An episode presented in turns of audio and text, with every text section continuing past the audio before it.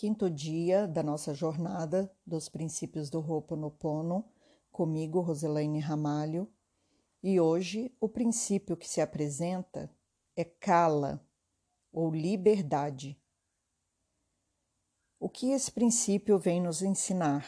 Que não existe limites, tudo é possível, tudo mesmo, porque a gente precisa lembrar que o universo é infinito em possibilidades.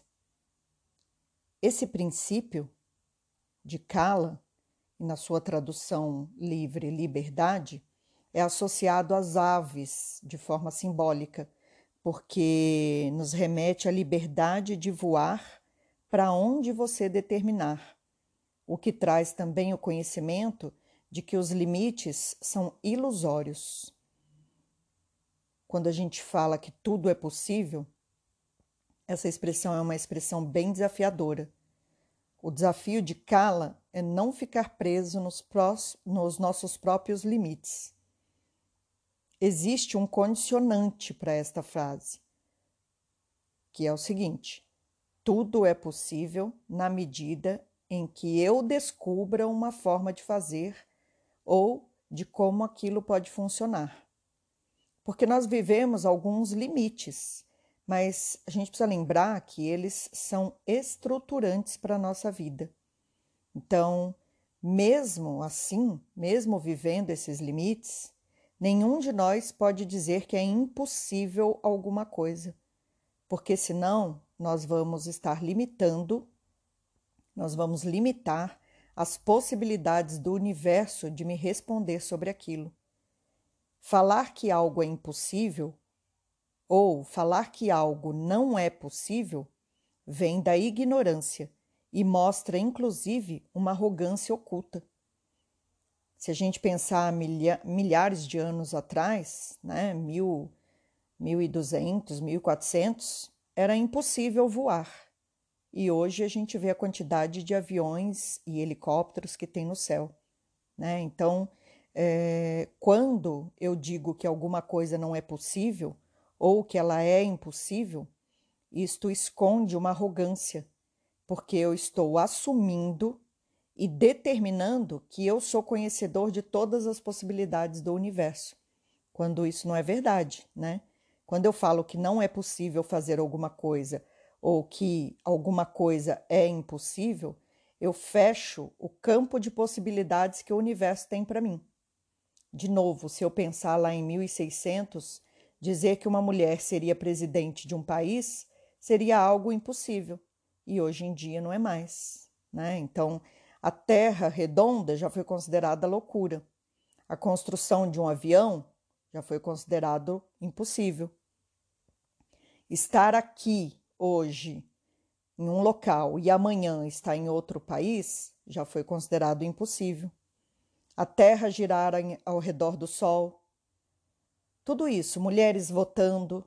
Então, nós vamos percebendo como esses limites, na verdade, só existem na nossa mente. Os limites, eles fazem parte da realidade de cada um e não da verdade. Porque foi cada um que criou os limites para a própria vida. Então, já que você criou os seus limites, é você que escolhe obedecer aos limites que você mesmo criou. Óbvio que nós temos os limites da lei, né? O farol fechado. Farol fechado significa, significa pare. O farol amarelo significa atenção. Mas quantas pessoas passam o farol amarelo? E algumas passam até o farol vermelho. Então, na verdade, os limites são ilusões da nossa mente. Eu sou ensinado que eu não posso matar, porque isso me trará consequências internas e externas. Não matar é uma lei universal, mas na guerra é permitido matar e é considerado arma de defesa daquele país. Então nós precisamos refletir sobre tudo o que acontece na nossa vida. Eu não mato porque não pode, ou eu não mato porque eu não quero matar, porque eu não acredito como forma de viver e pensar assim. Tem até um filme, não sei se vocês assistiram, que o rapaz vai para a guerra, só que ele não consegue matar ninguém, ele não consegue matar o inimigo. Então, para ele não estar ali inutilmente, o que, que ele escolhe? Ele escolhe salvar as pessoas que ainda tão, estão vivas. Então, ele passa o tempo todo é, salvando e puxando pessoas, colocando num lugar seguro, tirando do, do, do campo aberto. Então, percebe como ele escolheu não matar? Então, assim é a vida. Nós vamos o tempo todo fazendo escolhas. Nós vamos o tempo todo nos responsabilizando por aquilo que nós escolhemos. Essa, esse é o, o, o uma das, é, eu ia falar regra, mas isso é uma das, das matrizes principais dos princípios Runa. A tua responsabilidade pela realidade que te cerca e pelas tuas escolhas.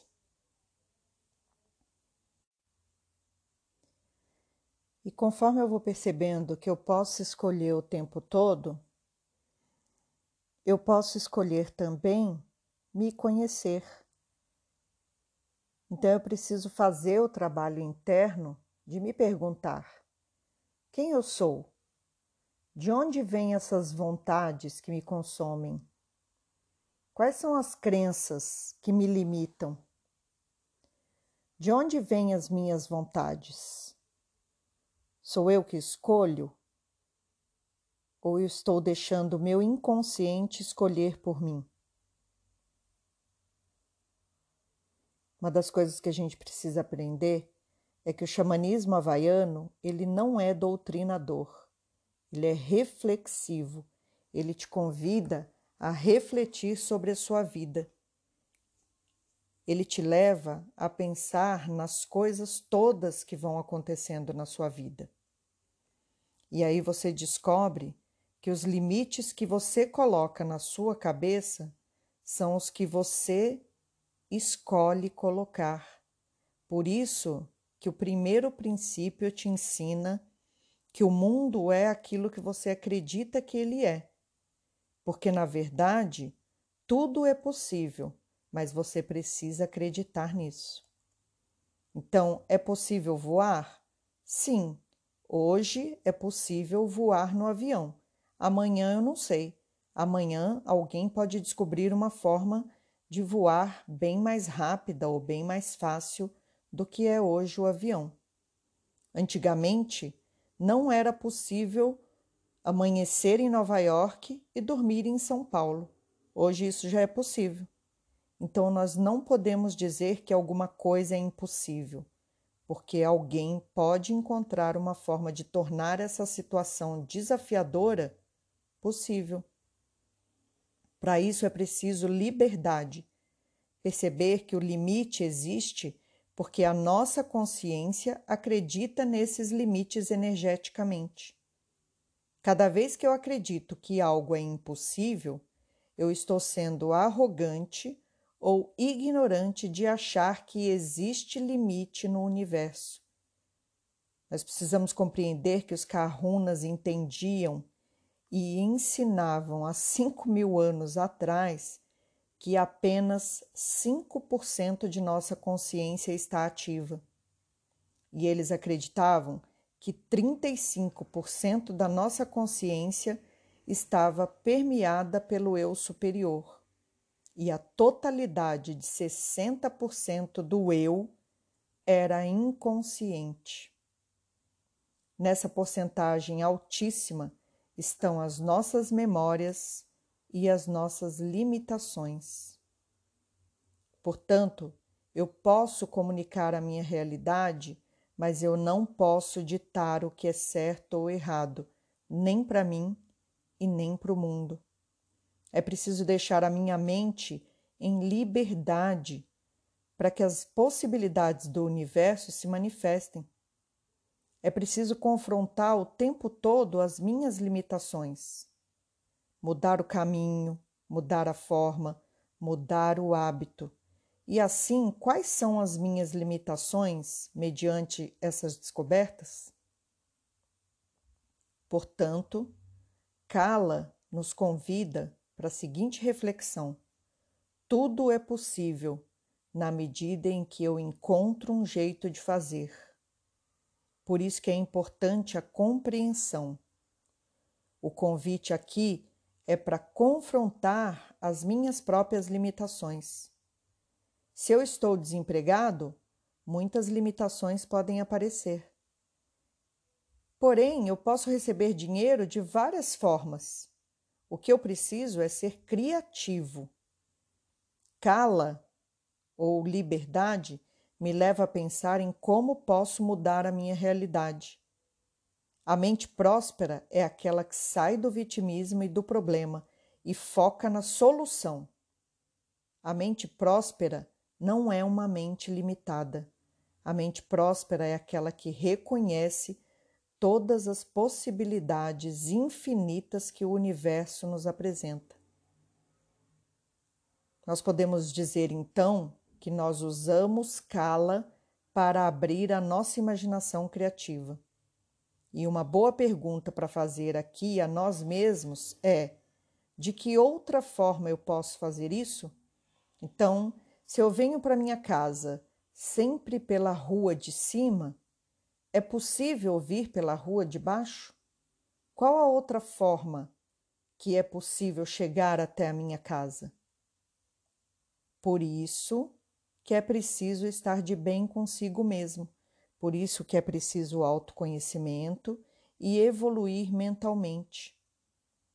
É a superação, superar os próprios limites físicos, superar os próprios limites emocionais e também os mentais. Definir o que cada um de nós quer superar. Determinar um prazo. Sair da zona de conforto. Por isso que é preciso entender conceitos de esperança e de expectativa. A esperança surge do coração e traz energia, traz pureza, mas também exige movimento. Já a expectativa vem da mente e, na maioria das vezes, cria frustração. Então, eu preciso me alimentar de esperança, eu preciso me alimentar da energia do meu coração e cuidar para não criar expectativas. Quando eu não crio expectativas, eu não crio ilusões. Senão, fica uma esperança de muletas porque a ilusão também está ancorada nas expectativas. E se as coisas não acontecem como eu planejei, provavelmente eu vou me sentir frustrado.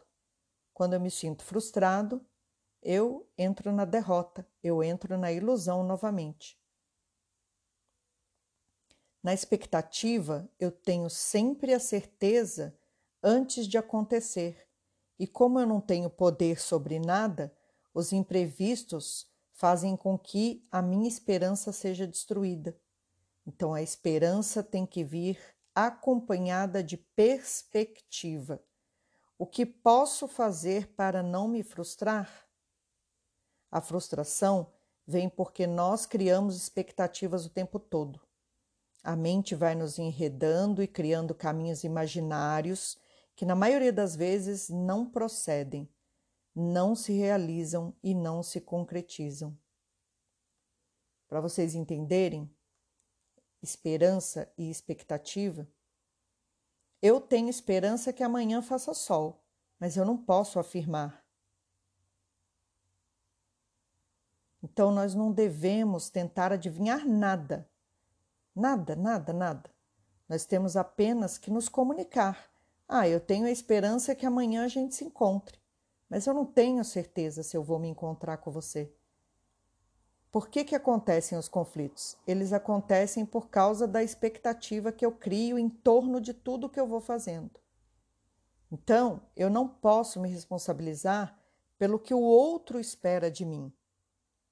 Eu não posso julgar o outro pelo que ele espera.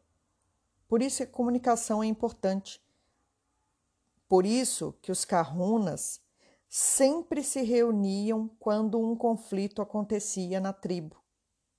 Exatamente por isso, porque a comunicação é o que existe de mais importante. Na verdade, Kala tem dois significados ligados a esse princípio. Primeiro, afirma que não há limites, e segundo, aponta para a necessidade de se libertar e de compreender que são duas maneiras diferentes de olhar para a vida. Então, primeiro eu me liberto das minhas crenças limitantes e depois eu compreendo quantas coisas eu posso fazer se eu superar essas crenças que me limitam. Por isso que é preciso deixar ir o que já não me serve mais, para assim encontrar novas formas de viver. Um exercício importante aqui é olhar a consciência das outras pessoas e tentar pensar como elas pensariam. Como essa pessoa faria isso? Então, é preciso sair do julgamento trazer a empatia para esse momento e ser neutro. Não é tentar pensar igual a outra pessoa, e sim tentar entender a outra pessoa no julgamento neutro. Eu não quero saber porque ela fez o que fez. Eu quero entender e compreender o que ela fez. Então, é trazer a equanimidade para a sua vida. Para quem não sabe o que é equanimidade, é uma forma neutra de olhar para tudo que te acontece.